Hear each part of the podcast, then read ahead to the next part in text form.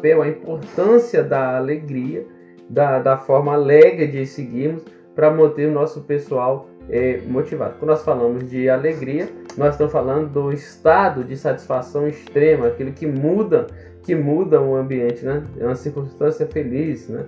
Então a alegria é extremamente importante porque ela vai mudar e vai transformar o ambiente. Lembrando, nós não temos, as teorias vão dizer, nós não conseguimos motivar ninguém, né? porque a motivação é algo interno, é aquele motivo para, para a ação, parte de algo interno. Né? Falamos aqui, ó, ah, se estiver bem financeiramente, tá legal, mas um jogador que ganha 500 mil por mês e o cara se motiva, você, pô, esse cara está desmotivado, mas é porque é algo, tem outros fatores de necessidades, né, como diz Maslow envolvido, outros fatores internos, externos, fatores higiênicos né, envolvidos e várias outras teorias que vão nos dar relances, né, facetas daquilo que motiva, que nos motiva.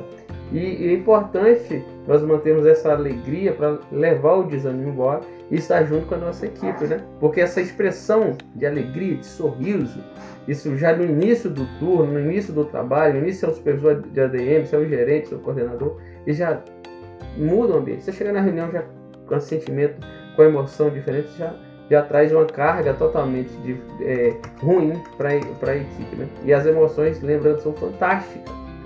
Se vocês acompanharem e assistir aquele filme divertidamente, né, que deixamos aí como sugestão, nós vamos ver a importância de cada emoção, da raiva, do medo, do nojo, né, que é o personagem lá, o nojinho, da alegria, da tristeza.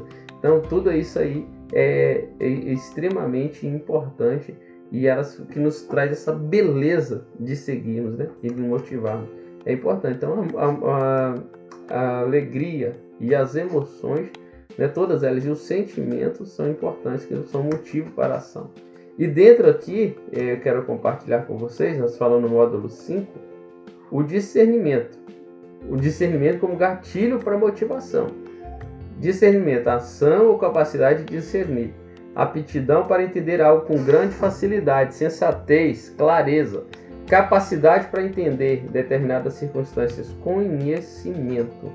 Então, no módulo 5 nós falamos sobre isso, sobre discernimento como um caminho para a inteligência emocional. E ele aqui é importante para quê? Para um gatilho de motivação. Eu tenho que ter esse conhecimento, como diz o provérbio, sabe? Entende o tempo e o modo. Para que eu tenha esse controle emocional.